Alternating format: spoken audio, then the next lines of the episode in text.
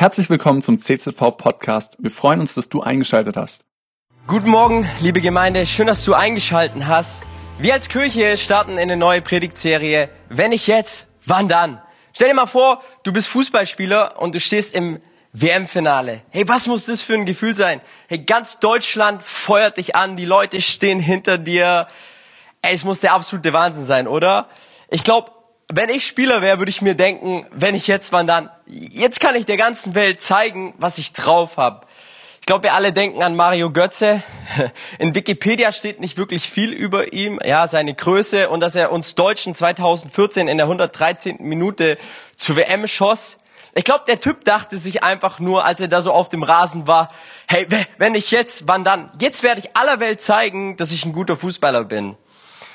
Was ich glaube ist, dass all das, was wir jetzt tun, hat eine Auswirkung auf morgen. Okay? Spülst du jetzt ab, entstehen morgen keine Tiere. All das, was du jetzt tust, hat eine Auswirkung auf morgen.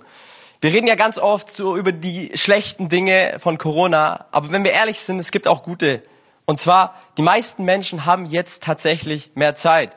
Gut, das gilt jetzt wahrscheinlich nicht für die Leute, die in den systemrelevanteren Berufen arbeiten, wie Arzt, Ärztin, Krankenpfleger, Altenpfleger. Ja, die müssen noch mehr buckeln als sonst. Aber grundsätzlich gilt doch, dass die meisten Menschen jetzt mehr Zeit haben. Mehr Zeit bedeutet auch, ich kann mich jetzt mehr mit mir und ich kann mich mehr mit Gott befassen. Und ich bin so dankbar, weil durch diese Zeit der Entschleunigung haben wir Menschen wirklich Zeit, uns mit den wirklich wichtigen Fragen des Lebens auseinanderzusetzen. Hey, wer bin ich? Was ist der Sinn in meinem Leben? Gibt es nach dem Leben noch ein Weiterleben? Oder gibt es vielleicht auch einen Gott? Ich glaube, Gott hat uns Menschen bewusst durch die Entschleunigung Zeit gegeben, dass wir uns mit diesen Fragen auseinandersetzen können. Hey, wenn ich jetzt, wann dann? Und ich möchte heute mit euch über das Thema sprechen, wenn ich jetzt, wann dann, Ehre Vater und Mutter. Ich glaube, alle Eltern denken sich jetzt, yes, die Kinder denken sich, muss das sein. Aber ich glaube, es ist so wichtig, dass wir jetzt diese Zeit wirklich nutzen, um über dieses Thema zu sprechen. Gottes Wort sagt in 5. Mose 5, Vers 16, Ehre deinen Vater und deine Mutter, das befehle ich, der Herr dein Gott. Dann wird es dir gut gehen und du wirst lange in dem Land leben, das ich dir gebe. Jetzt denkst du dir wahrscheinlich, oh, Gebote nicht schon wieder. Aber vom biblischen her musst du verstehen, die Gebote haben ein Hauptanliegen. Und zwar, wie unser Pastor immer sagt, die Gebote haben etwas zum Bieten. Ja, die, sie bieten dir etwas. Es sind Hinweisschilder. Und das Ziel davon ist, dass dein Leben funktioniert. Gott wünscht sich, dass dein Leben funktioniert und deswegen hat er auch Gebote gegeben. Und was ich so interessant finde, ist, dass eigentlich, wenn wir ehrlich sind, die gegenwärtige Situation uns doch zwingt, dass wir uns um unsere Eltern kümmern. Ja, Leute aus der ganzen Welt, sie reisen zurück nach Deutschland, um sich um ihre alten Eltern zu kümmern, um sie zu pflegen. Und ich möchte jetzt nicht nur dich als Teenager ansprechen, hier jetzt eher mal deine Eltern, sei lieb, sei nett, sondern ich möchte auch zu dir als Erwachsenem sprechen. Weil vom biblischen Sinn meint, ehre deine Eltern nicht nur, sei nett, sei brav, sei gehorsam, mach nie was Falsches, sei ständig permanent unter ihrer Autorität. Vom biblischen Sinne meint es mehr. Weil du musst verstehen, damals gab es noch keine Altenheime. Du konntest deine Eltern also nicht einfach für 3.500 Euro abschieben. Das hat, das, das, das, sowas gab es damals nicht. Ähm, weißt du, wenn der Jude dieses Gebot gehört hat, das Gott gegeben hat, verstand er darin auch immer noch einen Befehl. Und zwar die angemessene Altersversorgung und würdige Behandlung der Alten durch ihre erwachsenen Kinder.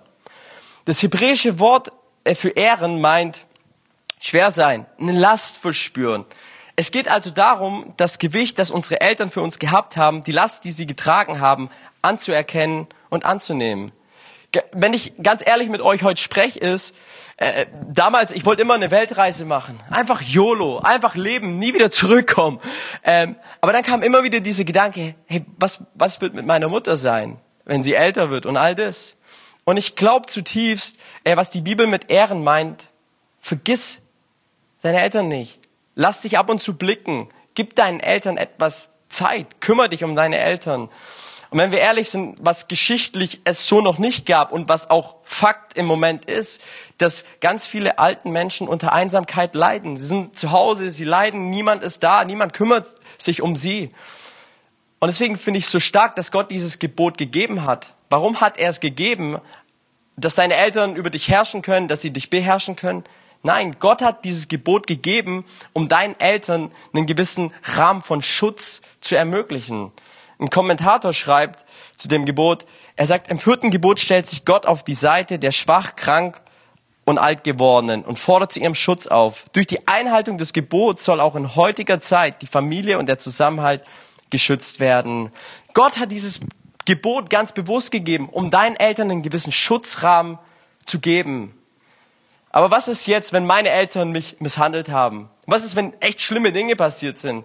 Ich möchte einfach mal ganz kurz zwei fiktive Beispiele äh, euch aufzeigen. Und zwar das erste ist, da sagt eine Person, hey, mein, mein Vater war Alki, hat mich und meine Mutter verschlagen und hat sich eine schöne Russin geschnappt. Hey, wie, wie, warum? Wie soll ich meinen Vater ehren? Ein anderes Beispiel ist, ähm, da sagt ein Teenager, meine Eltern sagten zu mir, ich, sei, ich sei Platzverschwendung, ich wäre Platzverschwendung. Deswegen haben sie mich in die Besenkammer gesteckt. Hey, wie soll ich, wenn ich misshandelt wurde, meine Eltern ehren? Ganz ehrlich, Gott, warum verlangst du mir noch dieses Gebot auf? Das ist eine zusätzliche Last, die ich tragen muss. Und ich glaube, das Erste, was ich dir hier sagen möchte, ist, dass das, was mit dir geschehen ist, nicht im Plan Gottes war. Okay? Seitdem der Mensch weg von Gott ist, tut der Mensch plötzlich Dinge, die Gott nicht gefallen. Und die ganz klare Konsequenz sind kaputte Beziehungen. Und Gott hat sich nie das gewünscht, dass wir Menschen in kaputten Beziehungen leben. Was mit dir geschehen ist, war absolut nicht im Plan Gottes. Das ist das Erste. Das Zweite ist, Gott sieht und Gott kennt deinen Schmerz, weil er dein Vater ist. Gott sieht und erkennt deinen Schmerz. Der Psalmist schreibt im Psalm 68, Vers 6, ein Anwalt der Witwen und ein Vater der Weißen ist Gott in seiner heiligen Wohnung. Lass mich dir sagen, Gott sieht dich, Gott kennt deinen Schmerz und Gott möchte dir begegnen in diesem. Punkt drei ist, ähm, Gott er will an die Wurzel ran. Weißt du, Gottes Plan für dein Leben und auch für deine Beziehungen ist immer wieder Herstellung. Deswegen kam Jesus auf diese Erde, um uns Menschen wieder mit Gott zu verbinden, damit wir Menschen wieder eine Beziehung zu Gott haben. Gott wünscht sich Wiederherstellung. Und nicht nur die Beziehung zwischen dir und Gott, sondern auch diese zwischenmenschlichen Beziehungen. Im letzten Buch des Alten Testamentes prophezeit Malachi über Jesus folgendes. Malachi 3, Vers 27 über Jesus. Er wird Eltern und Kinder wieder miteinander versöhnen, damit ich euch und euer Land nicht völlig vernichten muss, wenn ich komme. Lass mich sagen, hey, ganz egal, was du erlebt hast, auch an Misshandlung, Jesus, sein, sein größter Wunsch, Gottes Herz für dein Leben ist genau das, dass er Eltern und Kinder wieder miteinander versöhnen möchte. Und oft geschieht das nicht von heute auf morgen, sondern im Prozess. Aber Gott möchte daran, auch an deinem Herzen. Wie ehre ich jetzt Vater und Mutter ganz praktisch als Teenager? Und zwar das Erste, was ich dir als Teenager sagen möchte, ist, wenn deine Eltern mit dir reden, versuch auch mit ihnen zu reden, okay? Ich weiß, diese Frage, hey, wie war die Schule, die, die nervt dich absolut. Aber weißt du, deine Mutter fragt diese Frage nicht, weil es nur darum geht, wie es tatsächlich in der Schule war, sondern sie fragt diese Frage, weil sie einfach Beziehung zu dir haben möchte. Hey, sie möchte mit dir quatschen. Deine Mom hat dich lieb. Ähm, und hier vielleicht auch ein Appell an die Eltern, bitte stellt nicht immer die gleichen Fragen. Ja? Ihr könnt auch irgendwann mal eine andere Frage stellen. Aber du als Teenager darfst, darfst verstehen, hey, deine Mom oder dein Dad, wo dich fragt, hey, äh, will Beziehung zu dir. Und ich will dich ermutigen, hey, versuch mit ihnen zu reden. Versuch mit ihnen zu reden. Sei nicht nur einfach still und geh in dein Zimmer, sondern red mit ihnen. Und Punkt zwei ist, äh, lüg deine Eltern nicht an. Hey, sei ehrlich. Hinterfrag aber auch ihren Glauben. Schluck nicht alles runter, das, was deine Eltern dir sagen. Sei, sei ehrlich, hinterfrag. Weil der Glaube muss immer auch eine Herzensüberzeugung für dich werden. Nicht einfach, was deine Eltern dir jetzt so drüber ziehen. Und ich finde, da Jesus ist ein absolut gutes Beispiel. Jesus als Zwölfjähriger blieb auf dem Passafest, ja, während seine Eltern wieder nach Hause sind. Und was machte er dort? Er stellte den Leuten Fragen. Er, er, er diskutierte mit den Pharisäern, weil Jesus auf der Suche nach Wahrheit war. Und deswegen will ich dich ermutigen, hey, es ist okay, wenn du hinterfragst. Und es ist auch okay, wenn du ab und zu mal rebellierst. Aber Lügen tun nur Pfeifen.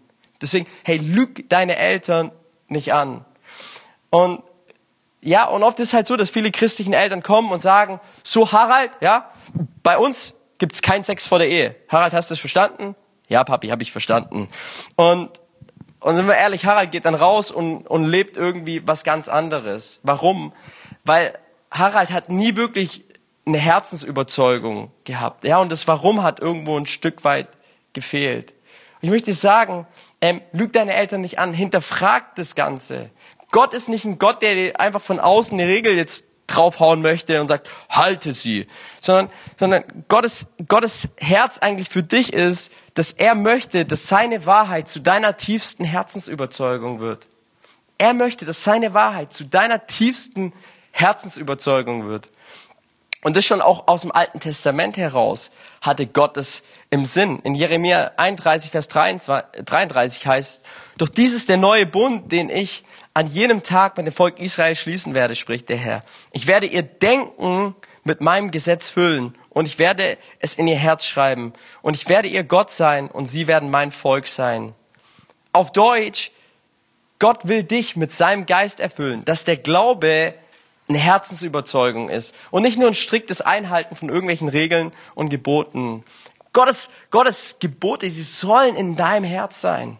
Das wünscht sich Gott. Lüg deine Eltern nicht an, sondern hey, hinterfrag und, und, und mach dich auf die Suche, dass der Glaube eine Herzensüberzeugung wird für dein Leben. Das dritte, wie du deine Eltern ehren kannst, ist, drücke mindestens einmal im Monat deine Dankbarkeit aus. Sag deinen Eltern einmal im Monat, dass du dankbar bist für das, was sie tun. Natürlich kannst du das auch öfters tun. Hey, sie fahren dich in die Church, äh, sie machen dir Essen, sie bügeln deine Kleidung, sie fahren dich zum Verein. Sag deinen Eltern einmal im Monat, Mama, Papa, ey, ich bin so dankbar, dass du all das für mich tust. Drück deine Dankbarkeit gegenüber ihnen aus. Als Erwachsener, wie kannst du deine Eltern ehren? Das Erste, was ich dir sagen möchte, ist, vergiss deine Eltern nicht. Vergiss diese Last, die sie getragen haben, nicht. Tu sie wertschätzen, auch wenn vielleicht äußerlich gefühlt bei ihnen alles auseinanderbricht. Vergiss die goldene Regel nicht. Das, was du von anderen für dich erfahren möchtest, das tu auch ihnen. Weil irgendwann mal bist du alt, ja, und das Letzte, was du willst, ist alleine sein, ja, dass deine Kinder dich vergessen. Wenn du alt bist, willst du, dass deine Kinder auch dich noch schätzen und ehren. Und was ich dir sagen möchte, ist, dass Ehre Vater und Mutter, das ist kein leichtes Gebot in dem Sinn ist. Aber ehrlich gesagt, vom biblischen her ist es ein absoluter Befehl, den Gott uns gibt. Gottes Herz, es schlägt für die Alten, für die Kranken und für die Zerbrechlichen. Und was ich an unserer Gesellschaft so schade finde, ist, dass eigentlich die alten, kaputten und gebrechlichen gar nicht mehr so wirklich reinpassen. Weil es geht um Fortschritt, es geht um Wachstum. Wenn man dann alt, krank und zerbrechlich ist, was ist dann? Ich höre von ganz vielen Pflegern, aufgrund auch von Personalmangel, ja, man, man, man hat überhaupt keine Zeit mehr, man, dass man sich irgendwie um die Alten dann auch am Bett kümmert. Und woran liegt es? Ich glaube, es liegt ein Stück weit daran, ähm, weil unser menschliches Herz immer und immer und immer und immer mehr will und dabei stückweise auch Menschlichkeit verliert. Aber ich finde es so stark, dass, dass Gottes Herz auch für die Alten, Zerbrechlichen und auch für die, die keine Leistung mehr bringen können, schlägt. Und nicht nur das, Gottes Herz, es schlägt auch für dich, ganz unabhängig von deiner Leistung, ganz unabhängig von dem, was du tust. Gott bewertet dich nicht wie unsere Gesellschaft, du bist, was du hast, sondern Gott ist ein Gott, der dich absolut bedingungslos liebt. Und deswegen ist er auch am Kreuz vor 2000 Jahren gestorben, um all deine Schuld und all deine Sünden zu vergeben. Hey, und wie wäre es, wenn du anfängst, dein Herz für Gott zu öffnen?